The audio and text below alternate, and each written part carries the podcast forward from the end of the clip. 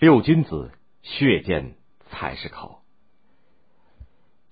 变法开始以后，光绪皇帝想以开设茂勤殿，也就是皇帝读书研究学问的地方的名义，选用一批精明强干的维新人士当顾问官。他让维新派的骨干谭嗣同为他起草诏书，还把前几代皇帝的遗训也给了谭嗣同，说康熙、乾隆、咸丰三朝都曾经开设过茂勤殿，要他写进诏书当中。光绪皇帝其实是想亲自拿着诏书到颐和园向西太后请示，为自己变法增加一点理由。第二天，京城的官员几乎都知道要开设茂勤殿的事了，以为诏书就要下达了。然而诏书终究没有下达，这是因为慈禧太后做了干预。于是大家都知道，西太后和光绪帝的矛盾已经难以调和了。在这件事情发生以前。西太后为了削弱光绪帝的势力，找了一个借口，把他的老师翁同龢赶回了老家。光绪帝没有能力阻止。现在光绪帝更加感到情况不妙，他秘密召见了维新派的官员杨锐，特意写了密诏，要求康有为、梁启超等人设法阻止这种趋势。他把密诏交给杨锐，藏在衣袋里，带出了宫。杨锐出宫以后，遵照光绪帝的旨意，把诏书给康有为、谭嗣同、林旭、刘光第看。诏书上写着这样的话：“现在朕当皇帝的地位几乎要保不住了，你们几个以及维新派的同志要设法赶快救朕呐！”他们几个人捧着诏书失声痛哭，可是手中没有一点权，能做什么呢？这个时候，他们想到了袁世凯。袁世凯，河南项城人，年轻的时候两次参加县试都没考中。于是他就投靠了叔父的把兄弟淮军提督吴长庆，很快得到了李鸿章的赏识，逐步高升，当上了驻朝鲜通商大臣。公元一八九四年，中日甲午战争爆发前夕，他看见形势不好，要求调回国。回国以后，他把自己装扮成支持变法的人，常常对人说一些中国和外国的事情，还在荣禄的同意下参加康有为组织的强学会。一些不知底细的维新派居然对他很有好感。甲午战争过后，清廷想要训练一支新式的陆军，袁世凯走了许多门路，终于在公元一八九五年获得了清廷的委派，在天津附近的小站训练新式的陆军，成为直隶总督荣禄的亲信。以后，这支陆军成为清军中很有实力的军队，袁世凯的地位也渐渐的高了起来。康有为等五个人商量了很久，觉得唯一的希望只有动用袁世凯的力量了。谭嗣同秘密的向光绪皇帝提出，请求皇上用优厚的待遇联络袁世凯，希望在情况紧急的时候可以靠袁世凯救助皇上。他说的十分恳切。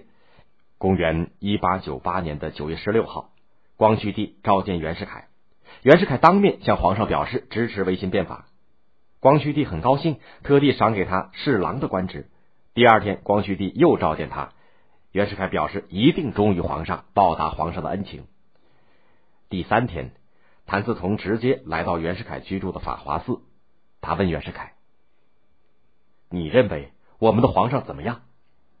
袁世凯感慨的说：“是一代少有的好皇帝啊！”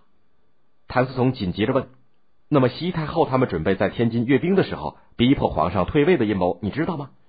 袁世凯说。是的，我听到过一些。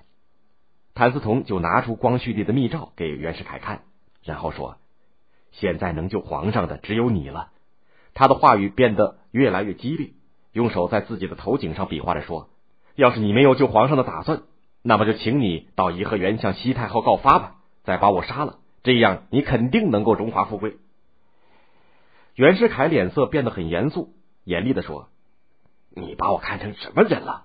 皇上是我们共同服侍的主子，我和你都受到皇上不一般的恩情，救护皇上的责任不只是你的，我也有啊。假如你有什么好主意，我倒是非常愿意听的。谭嗣同听了以后很满意，就说：“荣禄的密谋全压在天津阅兵这一举措上，你和董福祥、聂士成三支军队都受荣禄的指挥，他要靠这三支军队来逼皇上退位。即使这样。”董福祥、聂士成的兵力还是不能跟你相比的。要论实力，只有你了。要是事变发生，你完全对付得了他们两支军队，保护皇上恢复大权，清除太后身边的反对维新派的大臣，整顿朝廷的秩序，这些事儿你也完全可以做到从容不迫。这可是你一世无比荣耀的功业呀！袁世凯说：“要是皇上在阅兵的时候能够看准机会，迅速的进入我的军营，下令杀奸臣，那么我一定跟着你们干下去。”谭嗣同说。不错，荣禄待你一向不错，你怎么对待他呢？袁世凯笑了笑说：“他对我不是真心的。你没听说过汉人是不可以给兵权的说法吗？”谭嗣同说：“是啊，不过他可不是一般的人呐，你要对付他可不容易。”袁世凯愤怒的瞪大眼睛：“要是皇上在我的军队中，我杀荣禄就像杀一条狗一样容易。”他们商量了好久。谭嗣同才放心的走了，但是谭嗣同走了以后，袁世凯立刻就向荣禄告密。荣禄连夜进京，跑到颐和园去见西太后。第二天，也就是九月二十一号清晨，西太后和荣禄发动政变，他们把光绪帝囚禁在中南海瀛台，然后又用光绪帝的名义发布请求西太后垂帘听政的诏书，这就是历史上所称的戊戌政变。紧接着。慈禧太后下令搜捕维新派，废除变法法令。康有为、梁启超因为事先得到消息，逃到了国外。